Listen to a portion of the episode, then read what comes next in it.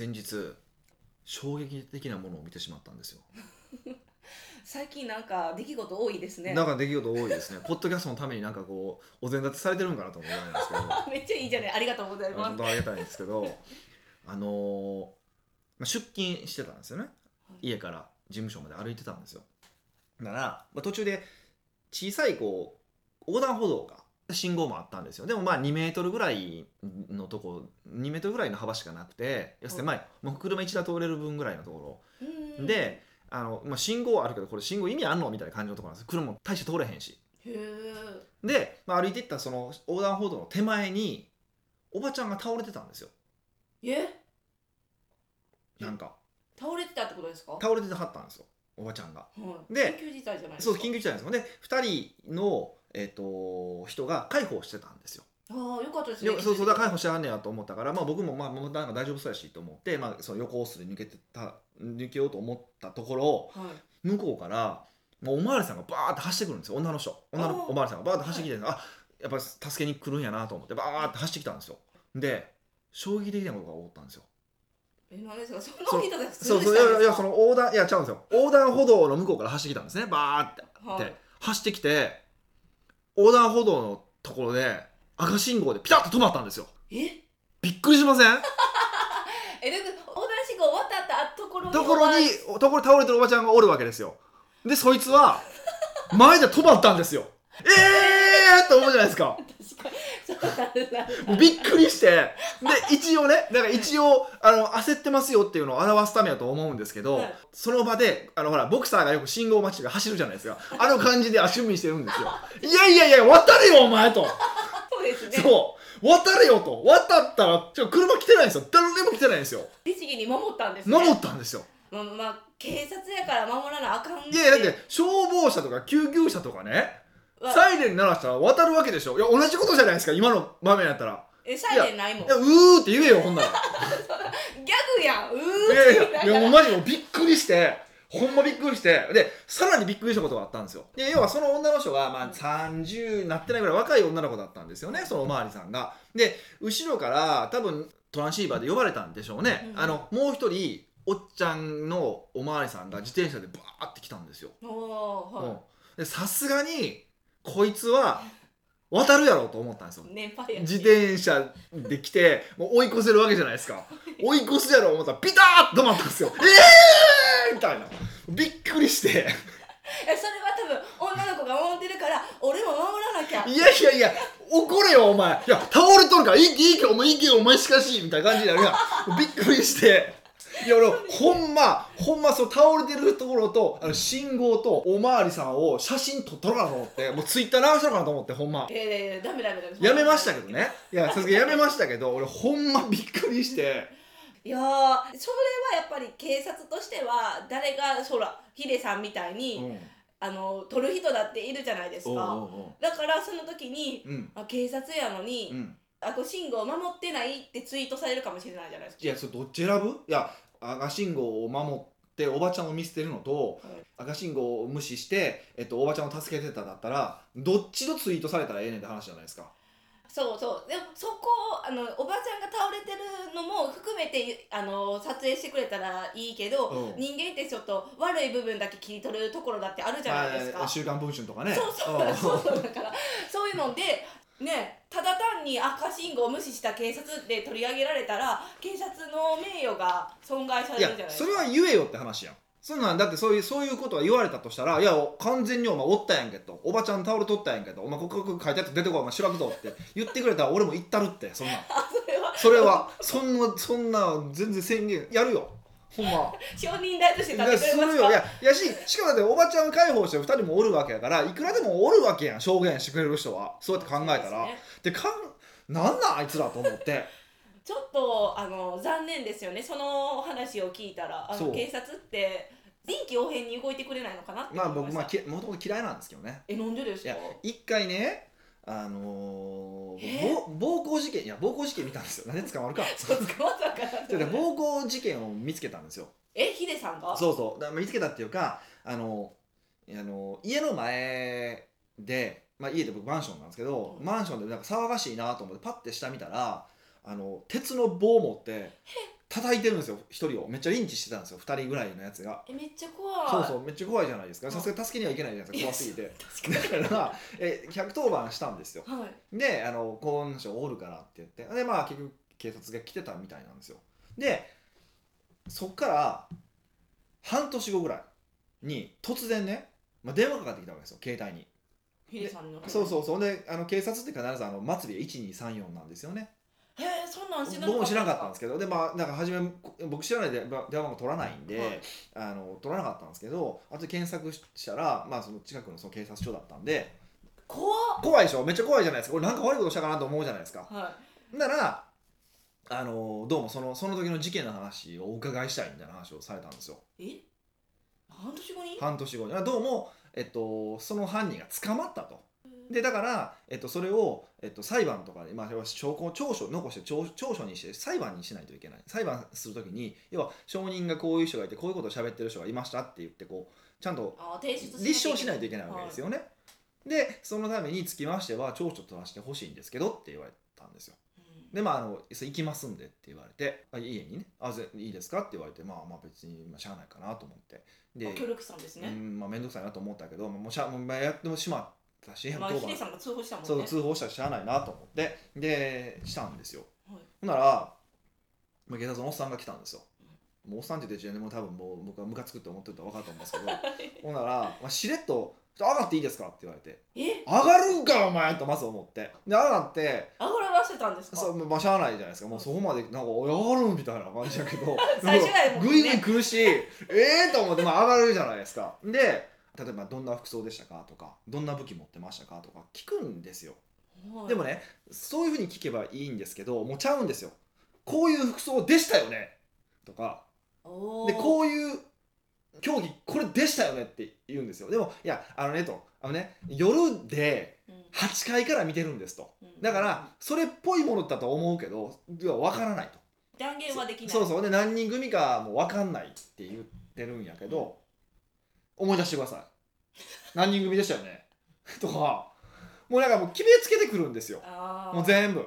え聞く気なくないですか？聞く気ないんですよ。で最後にサインさせたいんです単純に。えー、で当たり前のようにコンセントを借りてプリントするんですよ。でこれでいいですよねって言われて「いいですよね」って言われて。でサインしてって言ってまあ別に自分に被害がないからもういいけど書いたけど。はそう。ほんででしかもその時にねい、うん。あの職業を聞くん聞かれ、まあ、もちろん名前とか年齢とか職業とか聞かれる書かないとダメなんですよ、で職業を聞かれて会社経営ですって言ったんですよ。まあ普通でしょ？そうですね。あ自慢はいいからって言われたんですよ。ええっと思って。ー、どういうこと？いやでじえー、と思って。いやいや自慢とかじゃなくて会社経営やから。ええと思って。もうほんまムカつくわと思って。失礼甚だしいですそねう。しかもだから僕多分起業してするぐらい多分78年とか10年ぐらい前だから、まあ、若かったからだと思うんですけど。確かに若いですね。だからなんでしょうかねわかんないですけどもうそれがあってからもう絶対俺110番せんとこうと思ったんですよ。だからもう二度とえもうほんまに。もうムカつくんですよ。ムカついたんですよそいつに。ー、またそれはムカつく話やと思いますそよう。でだからなんかよく事件とかであのこう取り調べ室で誘導されて調書にはんはんこつかされたみたいなサインさせられたみたいな話ってあ多分ほんまやろなってすごい思ったんですよそれで。あだって俺何もしてないのにもうなんか決めつけられたからね。だからーっていうのがあって。いやほんとねそういう意味でこう警察はムカつくなっていうのもありましたよ。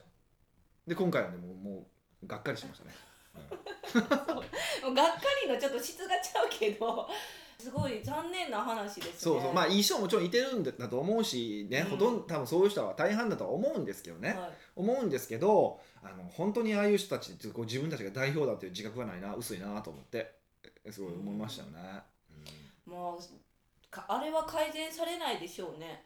大きな組織やし、うんまあ大きな組織ですし言ったってある意味権力じゃないですか。その警察っていう。そう逮捕できるっていう権力もあるから僕もあんまりねそんなに言えないんですけど強くは言えないんですけどああそこはまっとうに戦わなかったんですね。戦うもうそんな僕はもう僕は長いものにな巻かれるタイプですから、そうやそこで発揮するえそれを。えでもこの間ね、まあ、それでいくと、はい。そういうそのこの信号待ちの話はもう衝撃的すぎて僕は。そうですね。そうもう衝撃的すぎてあっちこっち言いまくってたんですよ「どう思います？どう思います?」っつって。はい。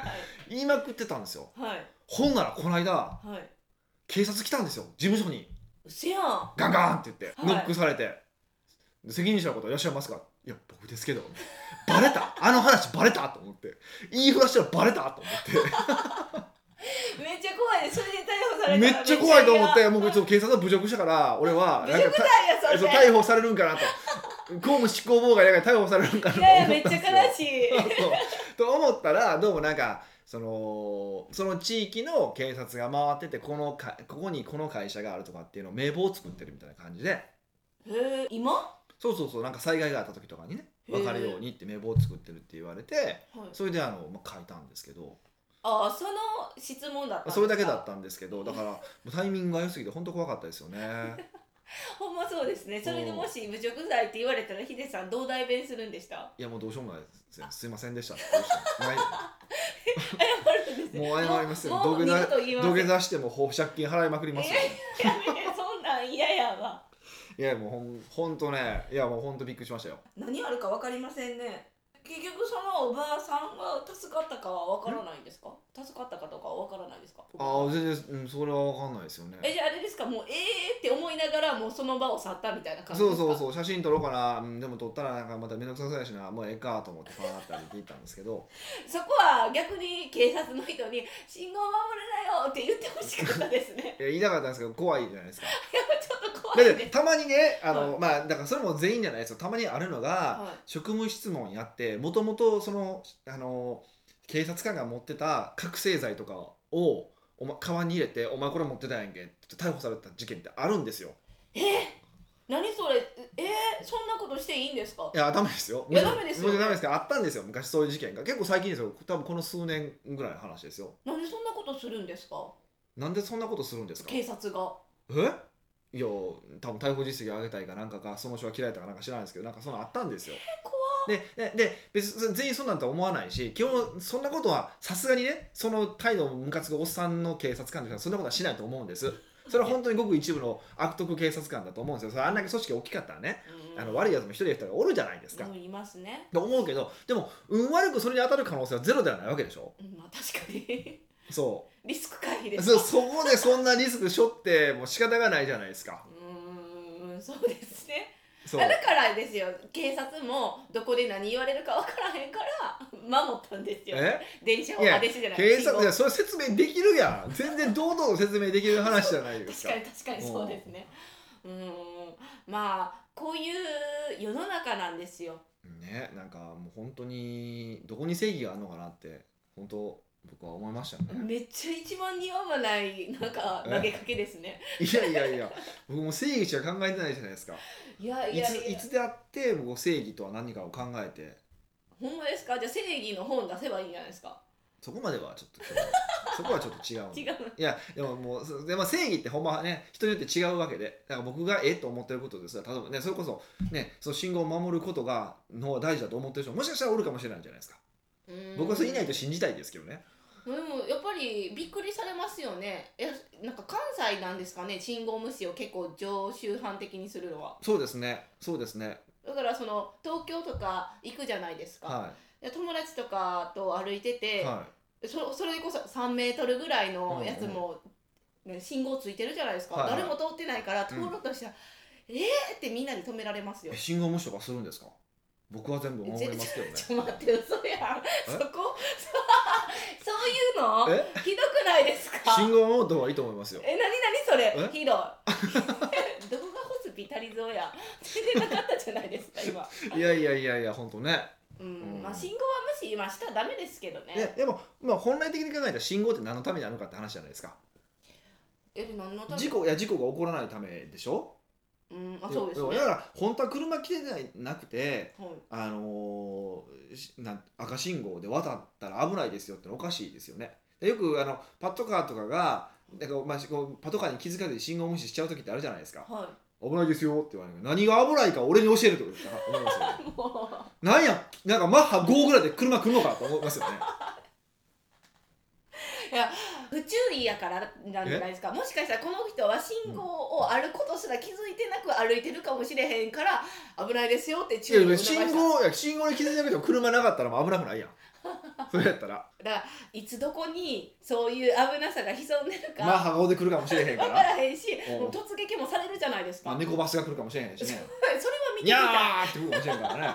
早すぎやろあでもでも逆にあの信号を守っててもすんごいスピードで向かってくる時とかあるんですよ。車が。まあ、あるでしょ？ある,、はい。あるの分かってるからだから逆に僕からすると逆にそう信号が青やからと言ってそのまま渡らすのが危ないと思うんですよ。えどういうこと？あ何の身の危険の察知もせずに歩いてるっていうそうそう信号青やからって何も右も左も見ずに渡るやつの方が危ないじゃないですか。右左をちゃんと見て赤信号を渡る人と右も左も見ずに青信号を渡る人はどっちが危ないかって絶対後者でしょ？うんまあそんなん言われたらでもまあでもなんていうんなんでそんなみみんな人のことを信用してるなみんなが信号を守るっていう前提で生きてるじゃないですか。はい、でもでルールだもん。いややけどそれにしたってね、うんい。やいやだってもうそれ守ってないやんだから。守ってないから注意されたわけで。いやしいやそれ以上にいやそれこそ信号に気づかなくて渡っちゃうこともあるわけじゃないですか。はいとか例えば右折してくる左折してくる車がその歩行者がいることに気づかないで来ることもあるわけじゃないですか。うん。だから僕どっちかというと信号よりもその曲がってくる車とかの目線とか見てますよ。こっち気づいてるかなとか。ええ不思議なんですよ。俺みんなそのなんかだからこうバックしてる車こうピーピーってこうバックしてる車のちょい後ろパッと通るとかね。うん。見てるだろうみたいな見てますよねみたいな前提で行くんですよ。うん。僕どっちかというともうみんな見てないですよね。こいつバカですよ。あなたバカですよねっていう前提で渡るから分かんないんですよねあの感じが。もう、まあ、そもそもこんだけ言ってるけどやっぱあの危険ってそんなに身近にあるって人は思ってないから、はその、まあ、ルールじゃないですか。青信号は渡っていいよって、赤信号やったら止まるしっていうのを守っとければ、まあ、大体はあの大体の危険の可能性は削除できるって思ってるからだとい、ま思う。あ、勘違いですよね本当ねまあそれは勘違い、ね。だからあの自分の身は自分で守らないといけないしいやそもそもルールって何のためにあるのかってことを考えたらうん。まあ、これ信号だけの話だだじゃなくてねビジネスもそうですけどなんかいつの間にか形骸化してるものって多くて例えば毎週月曜日に会議って言って初めはなんかその進捗管理とかをややるためにこう会議をやったんだけどもだんだんその必要なくなってきたりとかそういうこともあるわけじゃないですか。でも月曜に会議だから会議をやるっていうなんかもうそれが目的化してしまうことって結構多くて。うんうん。だからそ,、まあ、そういうねあの普段から自分が縛られているルールに改めて目的って何だったっけ？じゃあこれ本当に必要なのかなっていうふうにこう考えるね、あの場を作る必要はあるなっていうのは思いますよ。はい。うん、あのちなみに、はい。まあ、信号無視を、まあ、しろとは言わないしあの僕も推奨はしない。だって法律に違反してるわけだから。法律に違反なそれんですか？法律道路交通法違反じゃないですか。だからあの別にそれを推奨するわけじゃないけどでもまあもちろんやる人もいてるわけじゃないですか。だからそれ自体は僕は否定する僕は僕は目的さえ考えて自己責任だと思ってるんだったら全然いいと思うんですけどはい。あのただただ子供がいる時ね近くにそう見てる子供がいてる時は絶対やらない方がいいなと思ってて。何その最後はめっちゃこう心温まいやい感じでそうじゃなくて子供はだってその右見て左見てっていうのができないわけじゃないですか。うん分からないってこともあるしだからそこはルールを守もうルールでか か当てはめた方がよくて。えーこうルールを守ってる大人を演じろってことですか？そうそうそうそうそう。やっぱそれしかないので初めはね。だからあの子供の前ではやっぱそれしない方がいいですよね。うん。まあなんかちょっとポッと温まる話いやになりました頭の話もないですけどね。北岡秀樹の奥越えポッドキャスト。奥越えポッドキャスト。は仕事だけじゃない。人生を味わい尽くしたい社長を応援します。改めまして北岡です。ミカです。今日はですね、はい。久しぶりに質問が長いのを取り上げてみました、はい。ニックネームチョレイさんです。はい。北岡さんミカさんこんにちは。こんにちは。いつも参考になるお話をありがとうございます。いえ。今日お聞きしたいのは無料と有料の分け方です。ほ北岡さんが以前お話をしていたことでううん。コンサルタントがクライアント候補のお店に通っては気がついたことをレポートで提出をし続けた。うん。結果コンサル契約が決まった。ざっくりこんな内容だったと思います。ああありましたね。えこポッドキャストでお話しだったんですか？したんかな？どっかでうん多分やってる気がするな。はい。そうなんですね、はい。このような場合をイメージすると店主側はレポートを提出してくれるのは嬉しい。内容を見てこのコンサルタントの人はすごいなと思うと思います。うん。しかし現状それを無料でやってくれているわけなのでそこからあえてお金を払ってやってもらうでしょうか。うん。もしお金を払って正式コンサルを依頼されたとしてももともと無料なので金額も安くなる気がします。うん。私もコンサルをしておりなるべくいろんなことにね値決めをして無料なことはないようにしています。はい。しかしクライアント側から毎月結構払っているんだからこれくらいはサービスしてよみたいな感じになってまあいいかと結局サービスが増えてしまいます。うん。絶対に無料はしないと決めていくと有料オプションが増えトータルで私もびっくりするような額になることもあります。うん北岡さんは基本的に無料サービスはしないと言われると思いますが仲の良いクライアントにはちょっとぐらいサービスしませんか、うん。もしそうだとしたらその際の無料と有料の線引きなどのコツがあれば教えてください。うん。という話です。はい。えっと、まずこれ一番初めの話ですよね。えっとまあ、レポートクライアント候補にレポートを上げ続けて、はいえー気が付いたことをレポートを上げ続けて結果コンサルティング契約が決まったって話ですよね。これに関して言うとこれはもうシンプルでお客さんが欲しいので問題解決でしょ。はいでもレポートで送るのは問題じゃないですか。こういう問題が発生しますよ。こういう問題が発生しますよ。ああそうなんですねもうレポートを提出する時点で例えばコンサルやったら、は問題解決も一緒に提出してるもんだと思ってましたあ前提条件そうなんですね。いやいやそんなことはないですよ。こういう課題が発生しますよ。こういうところ改善した方がいいですよっていうだけだから。あでもこのいうところ改善したらいいですよってあのあれなんじゃないですか、うん答え例えばじゃあセールストークを改善した方がいいですよって言われたらどうします？まあどうやって改善するんやろうかって今思いましたけどそう答えたらまんまと引っかかるからそういうことじゃないですか。ということなんです。だ問題解決はあくまでもあのコンサルタントに限らずはいこれはあのコンサルタントの方の事例ですけどうんどんなビジネスもそう同じことじゃないですか問題解決を売ってるわけだからはい問題解決以前というか問題の発見の部分を上げてもいいんですよ。うんっていうのをまあこれ一つお答えまずこの前者の話ですね。このエピソードに関してはそのお答えになるかなというふうに思います。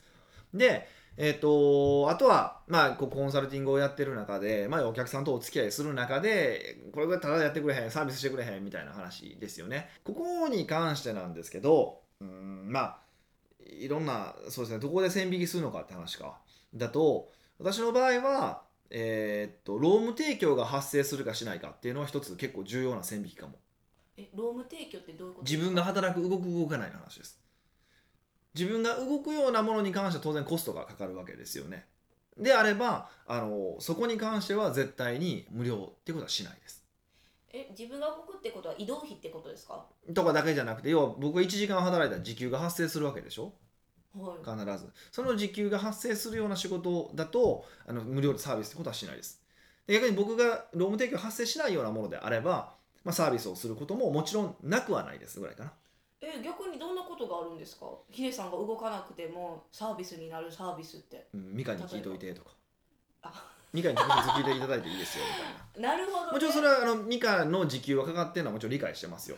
でもその場合にで,、ね。もその場合にその大きさがあの当然大きさが違うその時給の大きさが違うわけじゃないですか。そうです、ね、ってことはうちとしては飲めるか飲めないかっていうのはあるわけだしあーそういう意味で自分が動くか動かないか。そうそうそこを僕は重視はしてます。だからどれぐらいコストが発生するのかっていうことは一つの線引きのまあ一つの基準にはなるんじゃないかなって気はするんですね。うん。あの別にこのコンサルティングだけじゃなくて普通のビジネスで普通のっていうかね一般的なビジネスであっても。はい、例えばコンサルだったら、はい。誰も雇わずうん。一人でされてる方って、はい。必ず自分が動かなくてもその外注さんに頼むとかってなるとコスト発生するじゃないですか、はい。その時は別に自分が動いてないけど自分は払うっていうコストは発生するじゃないですか、はい。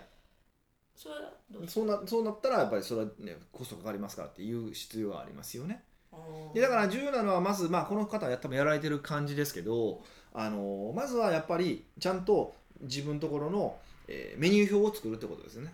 メニュー表を作ってしまったらやっぱ金額があるもんなんだって思うからただでやってるってことは言われなくなるっていうのが一つじゃないですか。でもとはいえやっぱりこう、あのーそうでたくさん商品いろんなオプションを買ってもらうとどんどん金額が膨らんでいくっていうのはまさにそうで。ね。でその場合だったらじゃあ膨らんだ場合じゃあこんだけだったらパッケージで売りますみたいなのがあるじゃないですか。ああ別にバリューセットみたいなすればいいわけじゃないですか。うん。もちろん払える払えないはあるわけだから、い。そうするとあらり額は上がるわけだからそれでいいわけでしょ、そうですね、うん、だそういうふうに考えればいいだけの話ですよ。だから全部全部が全部有料になるなるけど、まあ、有料になった場合はじゃあでもまあ今のこうサービス申し込んでくれてるから安くしますよとか。じゃあトータルでいくらにしますねとか。なるほど。っていう話じゃないですか。